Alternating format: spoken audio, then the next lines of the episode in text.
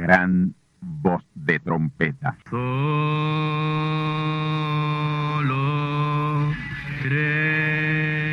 Saludos amigos y hermanos radioyentes. Están ustedes en sintonía con la audición radial Gran Voz de Trompeta, con el mensaje final de Dios al mundo, a la iglesia y a su pueblo escogido. Esta es la voz de Dios, proclamando el mensaje del Evangelio del Reino, o Evangelio eterno, a todos los que moran en la tierra, en el cumplimiento de Apocalipsis capítulo 14 y verso 6. Este es un mensaje de alerta y de apercibimiento ante los eventos proféticos del fin del mundo que ya han comenzado. No es que viene el fin del mundo, es que ya comenzó. Y en esta audición radial ustedes se mantendrán bien informados y apercibidos sobre cómo asegurar la salvación y la vida eterna, que es lo importante ante tales eventos. A continuación, ustedes escucharán no un mensaje doctrinal ni dogmático, sino la pura palabra de Dios, probada con las escrituras, la verdad como la verdad es, pues conoceréis la verdad y la verdad os libertará.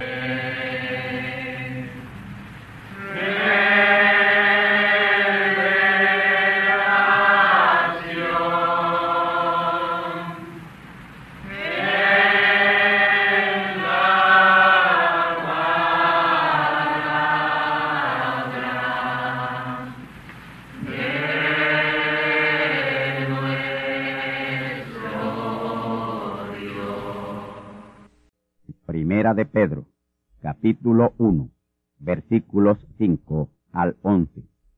Vosotros también poniendo toda diligencia por esto mismo, mostrad en vuestra fe virtud, y en la virtud ciencia, y en la ciencia templanza, y en la templanza paciencia, y en la paciencia temor de Dios, y en el temor de Dios amor fraternal, y en el amor fraternal caridad porque si en vosotros hay estas cosas y abundan, no os dejarán estar ociosos ni estériles en el conocimiento de nuestro Señor Jesucristo.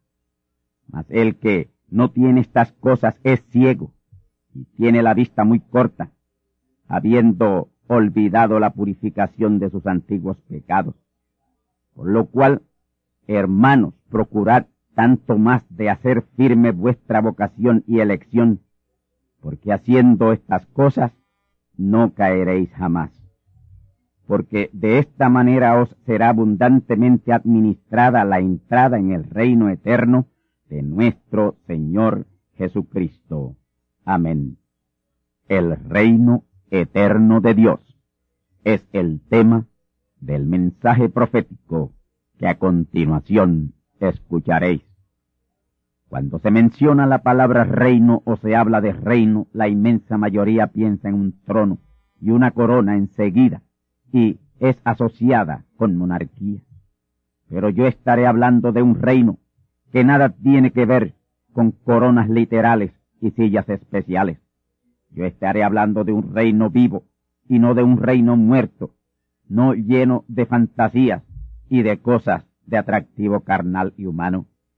Yo voy a hablar de cómo entrar en un reino eterno y cómo permanecer eternamente en ese reino en incomparable disfrute. Y si es un reino eterno, tiene que ser el reino de Dios, no el reino de una nación o un mortal a quien han hecho rey. Hay unos cuantos reinos y reyes, especialmente en Europa, en Asia, en África, y siempre han habido reinos humanos sobre la tierra. Pero todos esos reinos humanos y perecederos dejarán de ser, no serán más, y ese tiempo está bien cerca. Y esos reinos humanos dejarán de ser cuando el gran reino eterno de Dios tome lugar, y eso será así cuando todos sus súbditos hayan entrado de la manera preordenada de Dios. A Daniel le fue revelado por el Señor precisamente que el sueño del rey Nabucodonosor en su parte final señalaba el tiempo de su establecimiento. El sueño profético del rey Nabucodonosor, dado de Dios unos dos mil seiscientos años pasados, aún no se ha cumplido en pleno, pero está cerca de su total cumplimiento. El profeta mensajero Branham enseñó que esos diez reyes que le darían su poder y autoridad a la bestia para hacerle rey de un reino mundial, serían diez reyes de una confederación o asociación de naciones literales, lideradas por Magog, que es Rusia, una asociación de repúblicas socialistas.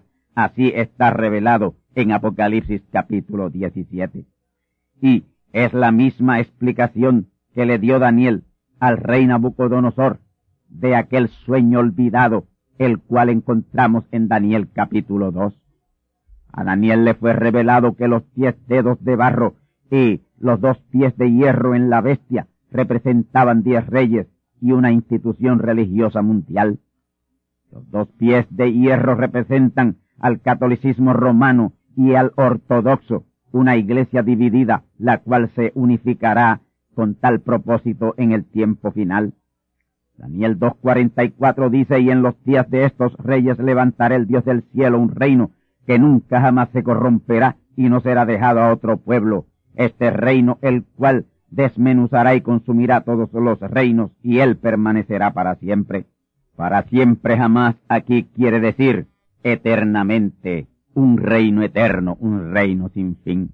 Ahora, lo que me ha movido a traer este mensaje en particular es el hecho tan significativo de que las quince repúblicas soviéticas se hayan disuelto. Sin embargo, en la nueva asociación de repúblicas hay nueve, y de momento entrará la otra, que hará la número diez. De la manera que se están desarrollando los acontecimientos en lo político, en lo religioso, en lo económico y en lo social, la cosa está cerca. En estos años recientes han habido unas importantes cumbres y minicumbres que directa o indirectamente están relacionadas con el gobierno mundial que debe ser establecido antes de terminar este milenio. Pero escuchen bien esto. La cumbre del Señor está más adelantada y más positiva que la de ellos. Ahora, Daniel 2.34 dice, estabas mirando hasta que una piedra fue cortada no con mano, la cual hirió a la imagen en sus pies de hierro y de barro cocido y los desmenuzó. Y el verso 35 dice que esa piedra que hirió la imagen fue hecha un gran monte que hinchó toda la tierra. Esa piedra es Cristo y Cristo es la palabra, la palabra hecha carne, combatiendo todos esos poderes imperiales, políticos y religiosos. No ha sido ni será necesario disparar un tiro, porque la palabra ha estado y aún está tronando y destruyendo señoríos y fortalezas. Lo que las huestes humanas están haciendo se ve, pero lo que Dios está haciendo, eso no se ve. Dios está obrando invisiblemente y de manera sencilla, pero tocando trompeta sin hacer mucho ruido. Se están estableciendo los cimientos para el establecimiento de ese gran reino de Dios. Pedro después que menciona los siete pasos hacia la estatura del varón perfecto, la llegada a la perfección necesaria para nuestra entrada al reino eterno de Dios, dice, porque de esta manera os será abundantemente administrada la entrada en el reino eterno de nuestro Señor Jesucristo. La única manera de entrar al reino eterno de Dios que entre nosotros está es mediante la perfección. Y señala Pedro que nos será abundantemente administrada la enseñanza para ello en su correcto tiempo, y aquí estamos. Ahora entiendan que los verdaderos creyentes, la simiente predestinada de Dios en cada edad, creyó y vivió la palabra que le garantizó su entrada al reino eterno de Dios. Ellos ahora mismo, desde la sexta dimensión, miran a nosotros y nos ven haciendo lo correcto para que a su tiempo sea establecido el gran reino eterno de Dios. Y como ellos son parte de ese reino y saben que sin nuestra llegada a la perfección no será posible, sus pensamientos positivos están con nosotros. Ellos saben que estamos ya en el eterno testamento en el cual es que se establece el reino eterno de Dios. En la ley y la gracia se trabajó para el establecimiento de ese gran reino. Y los creyentes de esas dos dispensaciones, los cuales están en la sexta dimensión, saben que ya estamos en la dispensación en donde se establecerá el gran reino eterno de Dios. Las tres finales dispensaciones son las que tienen en ellas los tres importantes pactos, la dispensación de la ley, el antiguo pacto, la dispensación de la gracia, el nuevo pacto, y la dispensación del Espíritu Santo, el eterno pacto. Ya el Antiguo y Nuevo Testamento fueron cumplidos y validados con la sangre de sus testadores. Y queda el Eterno Testamento por ser cumplido y validado y para ello los acreedores de ese eterno pacto tienen que llegar a la perfección. Y el testador tiene que validarlo de la misma manera que lo han hecho los otros dos mediante muerte y derramamiento de sangre. Pero al mensajero y sus seguidores, creyentes del pacto eterno, se les requerirá llegar a la perfección. Y esa perfección viene mediante fe, virtud, ciencia, templanza, paciencia, piedad, amor fraternal y amor divino. Esas ocho cosas le son exigidas tanto al mensajero como a sus seguidores para llegar a la perfección. Son esas gloriosas virtudes las que nos garantizan la entrada al reino eterno de Dios.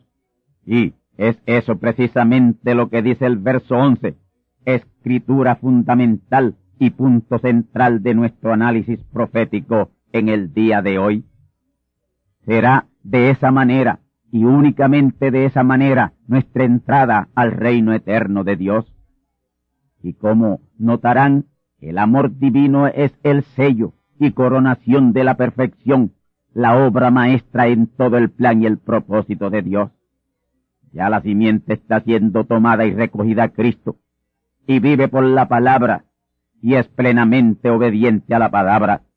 La verdadera novia, la simiente de Dios no tiene la letra del mensaje en la cabeza, ella tiene el espíritu de la letra en el alma. El apóstol San Pablo dijo, la letra mata, más el espíritu de la letra vivifica, da vida. El profeta mensajero dijo, los del cielo viven por la palabra. Esto es así.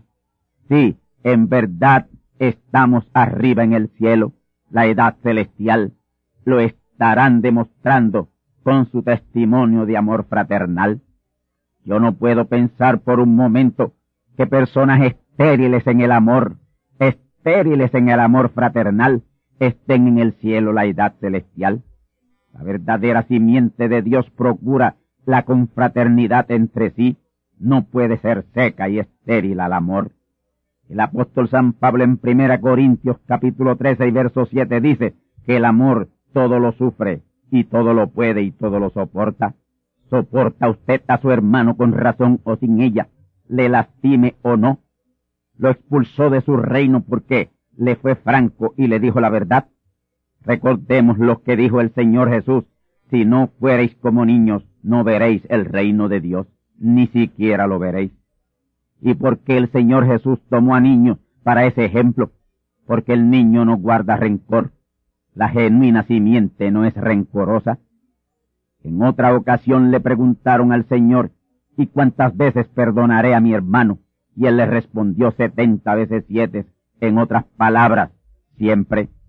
Amor es la piedra de corona de ese monte piramidal de la estatura del varón perfecto. Ahí se llega gradualmente y mediante la fe, la revelación, el conocimiento. Cuando estamos ya en la piedad, que es temor de Dios, estamos a un paso del amor.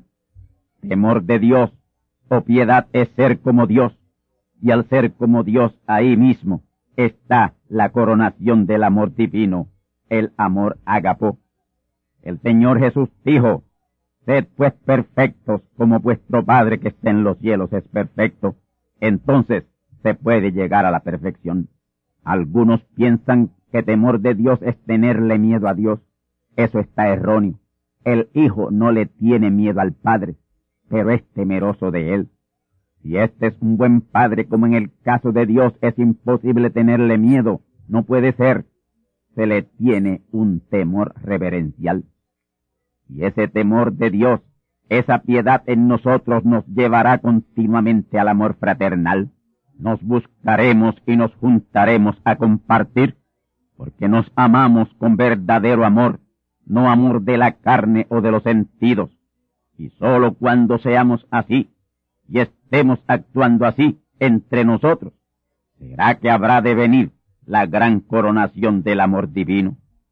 De esa manera nos será administrada abundantemente la entrada al reino eterno de Dios, el cual está a la mano. Ese gran mensaje de Pedro a su gente en su día estuvo adelantado como unos mil novecientos años, porque segunda de Pedro capítulo uno no correspondía a su tiempo, sino a la edad eterna de la iglesia, la edad de la palabra, la edad celestial, esta edad. No fue en los días de Pedro, ni de Pablo, ni de Juan la entrada al reino eterno de Dios. Es ahora. Este es el tiempo de la entrada al reino eterno de Dios.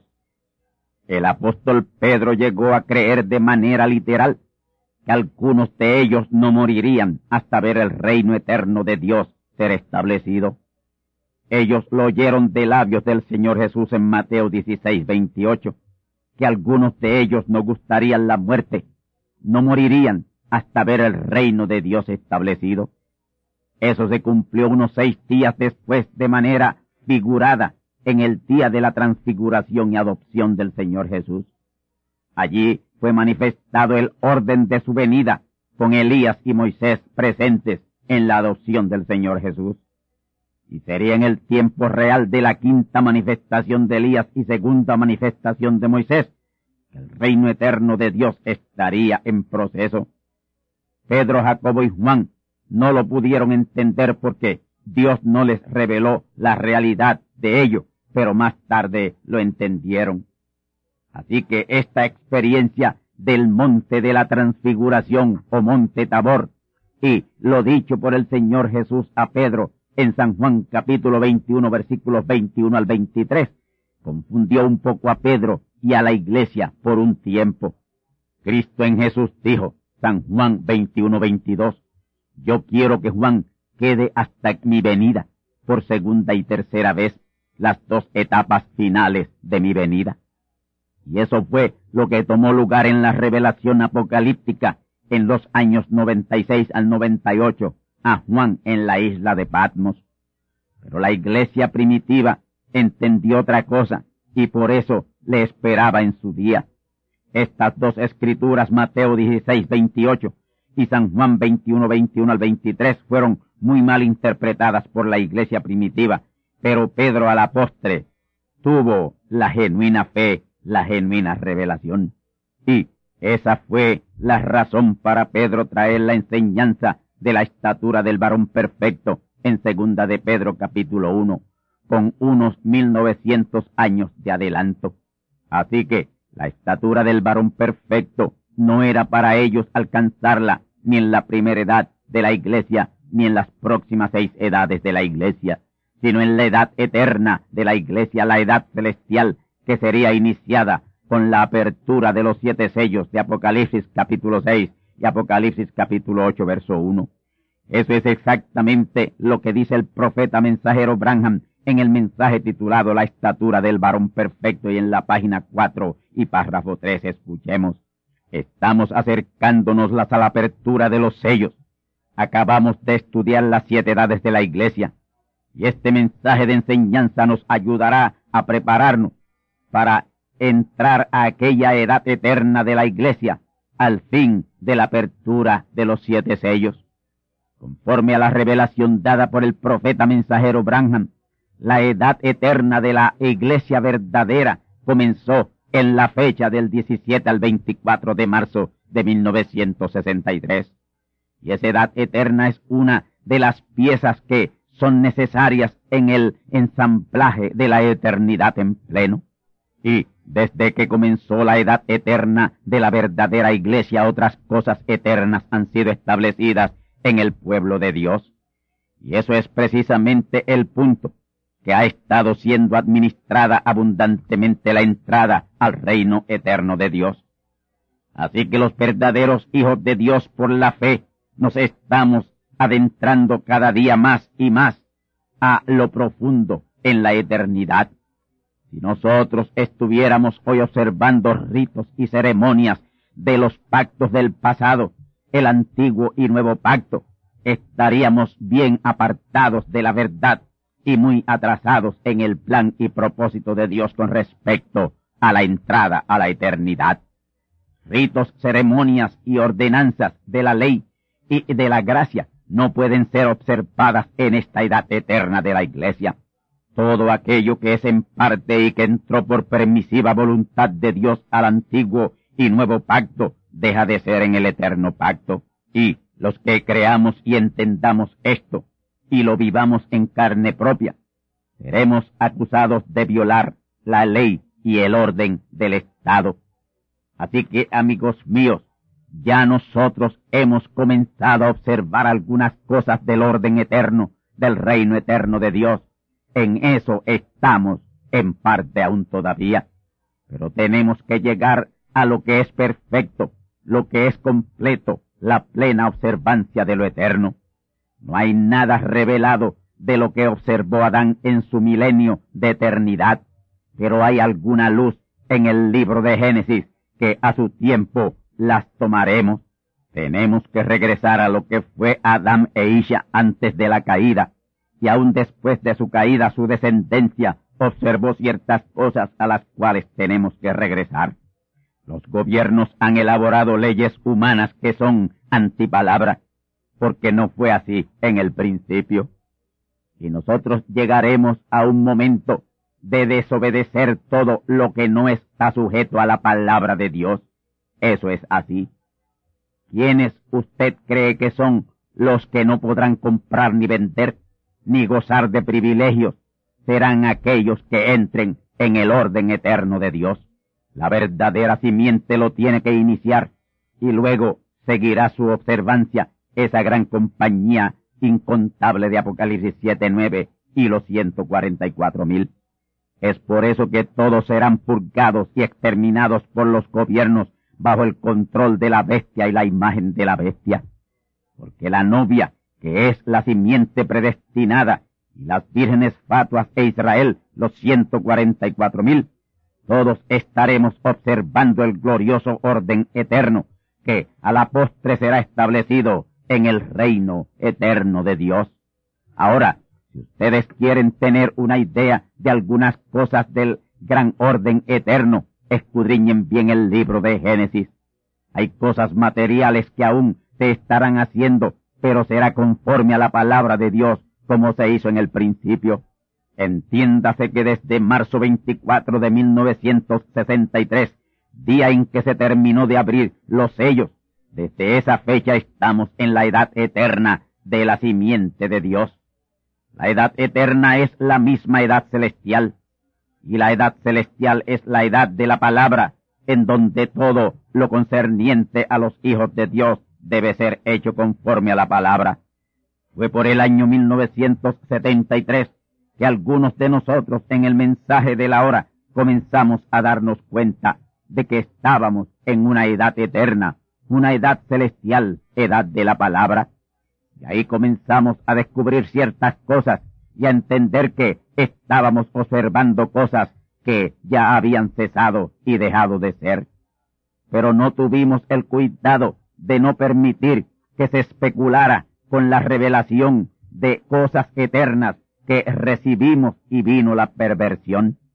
Descubrimos que sí estábamos en una nueva dispensación y que con ella había comenzado una nueva edad, la edad eterna. Entonces tenía que estar revelado en el mensaje de los sellos el nombre nuevo y eterno de Dios. Tenía que estarlo. Y ahí fue que un impostor entró con una terrible perversión del nombre nuevo y eterno de Dios. Su revelación era errónea, muy, muy errónea. Y ahí empezó a usar el supuesto nombre nuevo de Dios, que dice que le fue revelado al impostor. Y esto en violación a la palabra en Apocalipsis capítulo 2 y verso 17 que dice, escuchemos, el que tiene oído oiga lo que el Espíritu dice a las iglesias, al que venciere le daré a comer del maná escondido, y le daré una piedrecita blanca, y en la piedrecita blanca un nombre nuevo escrito, el cual ninguno conoce, sino aquel que lo recibe. En primer lugar, el maná escondido únicamente lo comerán los vencedores, y el maná escondido es la verdadera palabra de Dios. Y esa verdadera palabra de Dios estaba escondida entre las muchas hojarascas de falsedad y perversión que la iglesia había echado sobre ella. Ya no es maná escondido, fue sacado del escondite eclesiástico. Y en esa misma palabra escondida por la perversión que es la piedrecita blanca, la palabra pura, ahí dentro de esa piedrecita blanca está el nombre. Piedra es siempre revelación, y esa piedrecita blanca es la revelación de la palabra en el mensaje del profeta mensajero Branham. Cuando Pedro tuvo la revelación de que Jesús era el Cristo, la palabra hecha carne, Jesús le dijo, Pedro, sobre esta piedra edificaré mi iglesia. Sobre la revelación de Pedro de que Jesús era el Cristo, Dios en carne humana, sobre esa revelación quedó fundada la iglesia. La iglesia está fundada sobre la revelación de la palabra. Ese es el fundamento de la verdadera iglesia de Cristo. La iglesia católica romana enseña que la iglesia está fundada sobre Pedro, que según ellos fue el primer papa.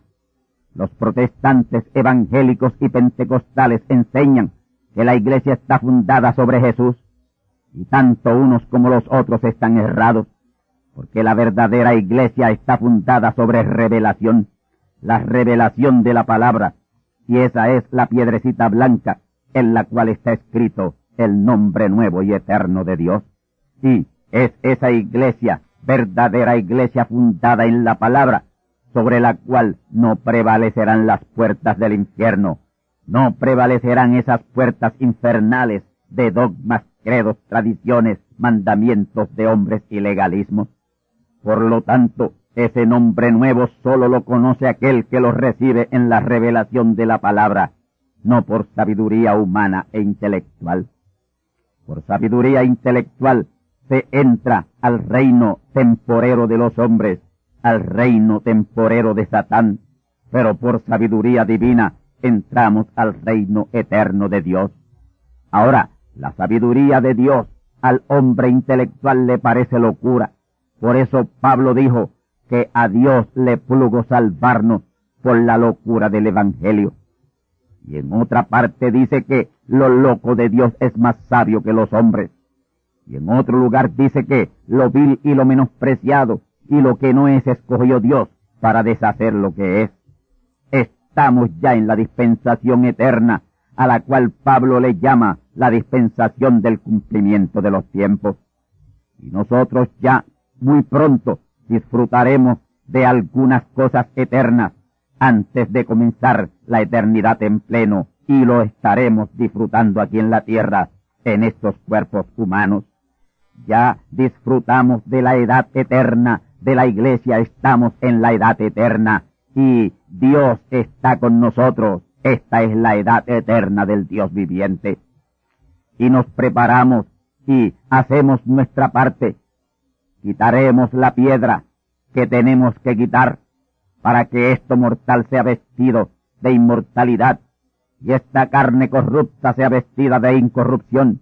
Estamos conscientes que estamos a la puerta de la plena eternidad y es imprescindible hacer unas cosas para estar a tiempo. Estamos de regreso a lo que fue Adán primer hijo de Dios manifiesto en carne humana sobre esta tierra Dios tiene que cerrar este ciclo, que de hecho es el último ciclo en el glorioso plan y propósito de Dios en ser cerrado. Cuando Adán fue puesto aquí en la tierra, él era un hijo de Dios sin limitaciones humanas. Adán, hombre de carne humana, vino en 120 rayos de luz cósmica con un cerebro con treinta mil computadoras en donde estaban todos los secretos del universo. En cuanto a sabiduría, Adán no tenía limitaciones, él era Dios sobre la tierra, porque Dios le dio señorío sobre la tierra, la mar y los aires.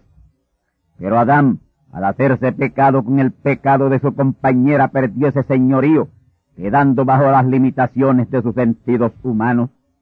Y desde ahí Toda su descendencia quedó bajo limitaciones, pero hay una gran promesa de redención, la cual culminará regresándonos a Adán en el principio.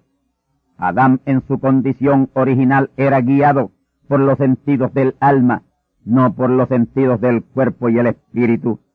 Él era guiado por los sentidos del alma o facultades del alma que son fe, amor, piedad, adoración y reverencia.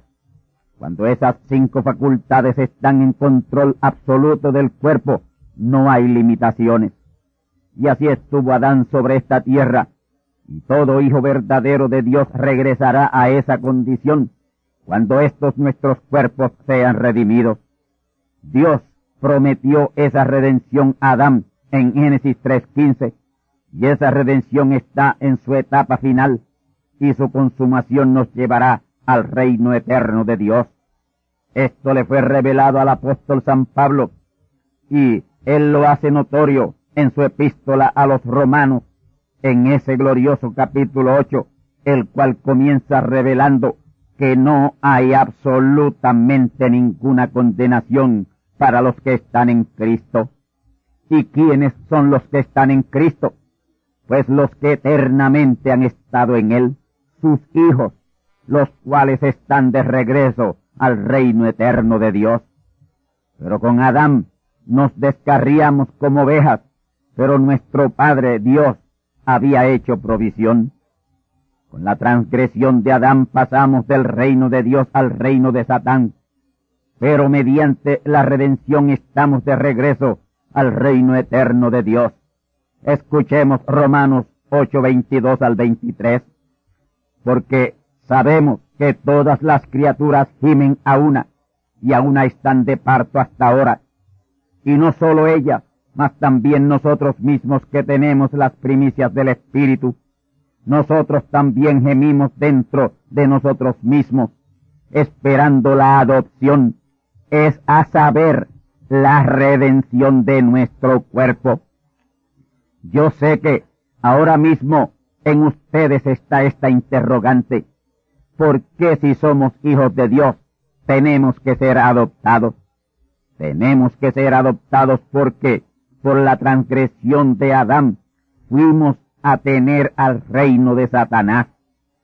Y de la única manera que podíamos ser rescatados de ese reino era que un hijo de Dios, no venido en pecado, fuera adoptado y luego de ser adoptado, luego de su adopción, se entregara por nosotros. Y eso exactamente hizo Jesús. Ese fue Jesús, quien no vino nacido como nosotros, que nacimos de hombres engendrados de hombres. Jesús fue engendrado de Dios. Y a los treinta años de edad comenzó el ministerio de redención. Y a los tres años de ministerio fue adoptado en el monte Tabor ante Dios Moisés y Elías, y Pedro y Jacobo y Juan. Y a los seis meses después de su adopción, fue que se entregó por su pueblo, su iglesia redimiéndola en su espíritu y alma, pero no nuestros cuerpos. Jesús hizo la redención del espíritu y del alma, pero no la redención del cuerpo. Eso está aún en futuro. Así que un hijo adoptado Jesús se entregó por los demás hijos descarriados quienes por su descarrío vinieron a ser hijos de Satán temporeramente. Por eso es que tenemos que ser adoptados y al ser adoptados ahí serán redimidos nuestros cuerpos. Escuchemos la parte final de Romanos capítulo 8 y verso 23. Nosotros también gemimos dentro de nosotros mismos, esperando la adopción, es a saber la redención de nuestro cuerpo Amigos y hermanos, esa es la parte que queda de la redención, la redención del cuerpo, la redención de esta carne. y es en la adopción que tomará lugar, y la adopción es mediante la plenitud de Dios venir sobre un pueblo. Cuando Jesús recibió la plenitud, ahí fue adoptado. Cuando el profeta Abraham recibió la plenitud, ahí fue adoptado. Y eso tomó lugar el día 28 de febrero de 1963 a las seis y diez del atardecer en Flagstaff, Arizona, Estados Unidos de América. Así que ya hay dos hijos adoptados, uno en la séptima dimensión o cielo de Dios Jesús, el otro en la sexta dimensión o paraíso, William Marion Branham. Y como todo lo de Dios es en tres, queda una tercera adopción. Pero esa tercera adopción no será a uno solo, sino a un pueblo, el pueblo de Dios. Y con su adopción todo quedará listo y preparado para la gloriosa entrada al reino eterno de Dios. La parte espiritual de la redención fue hecha, la redención del espíritu y del alma con Jesús. Y con Branham fue reclamada esa redención del espíritu y del alma. Y hoy estamos en la etapa final de la redención, su parte física, la redención del cuerpo, y ello conlleva unos cumplimientos físicos. Y ahora es cuando cobra peso la revelación de San Pablo, de que nuestros cuerpos son templos del Espíritu Santo, y el que destruyere ese cuerpo, Dios destruirá al tal.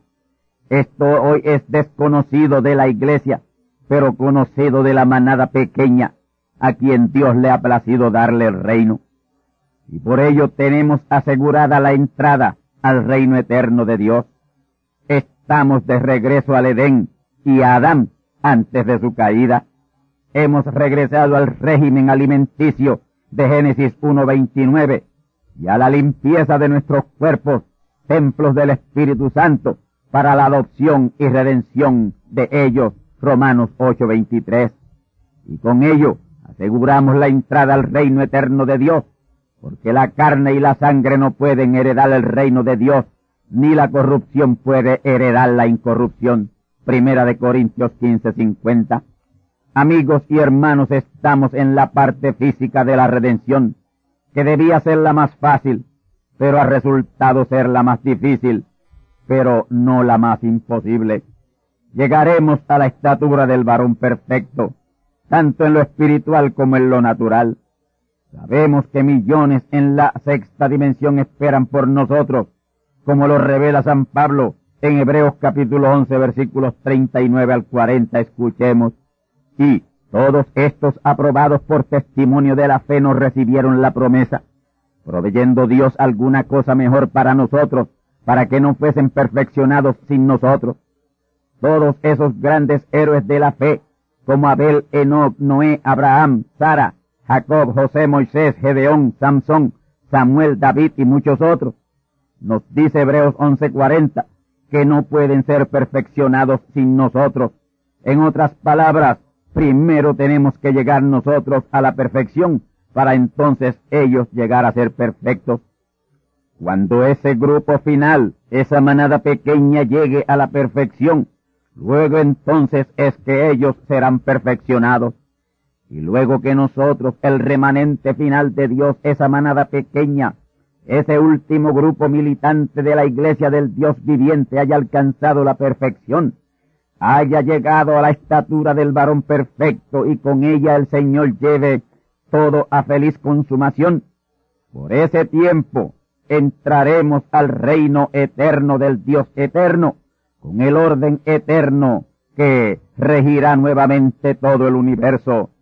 Hoy las Naciones Unidas aplican un nuevo orden mundial, que no es otra cosa que el viejo orden dictatorial de los seis imperios o reinos mundiales del pasado. Pero viene de camino, está a la mano el orden eterno de Dios en su palabra y por su palabra. Orden eterno que no pudo ser establecido por la interrupción de la eternidad por el arcángel y querubín lucero. Un lucero se apagó y dejó al mundo en tinieblas y desolación y desconcierto. Pero otro lucero, el lucero de la mañana, el candelabro de Dios alumbrará al final con la luz de la palabra. El ángel ha descendido del cielo con gran potencia, alumbrando la tierra con la gloriosa luz de la palabra. El glorioso orden eterno de Dios será implantado y regirá no sólo la tierra, sino también el infinito universo en la gloriosa entrada al reino eterno de Dios. Amén.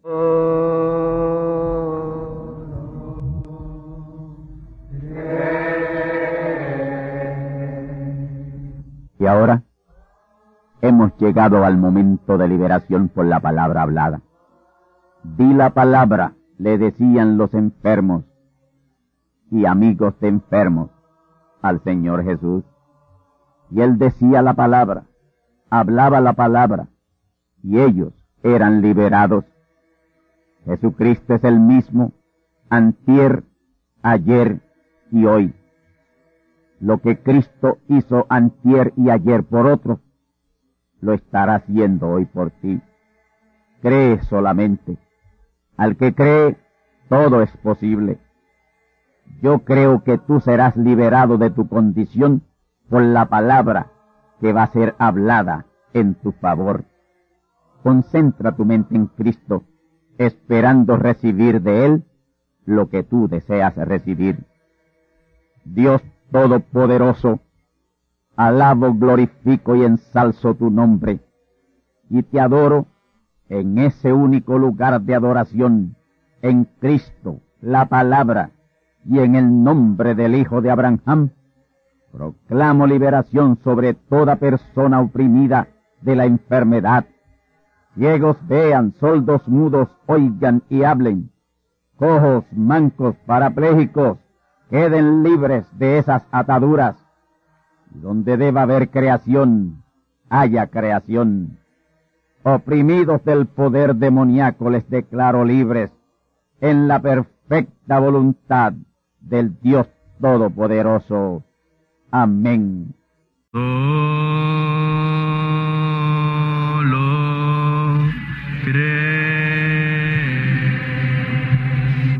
Amigos y hermanos radioyentes, han escuchado ustedes la audición radial Gran Voz de Trompeta y nuestra dirección postal es Gran Voz de Trompeta, apartado 1630, Canóbanas, Puerto Rico, 00729. Una vez más, Gran Voz de Trompeta, apartado 1630, 1630, Canóbanas, Puerto Rico, 00729. Les invitamos muy cordialmente para que escuchen estas conferencias proféticas y sean apercibidos ante los eventos del fin del mundo que ya comenzó. Les deseamos pues ricas bendiciones en Cristo el Señor. Amén.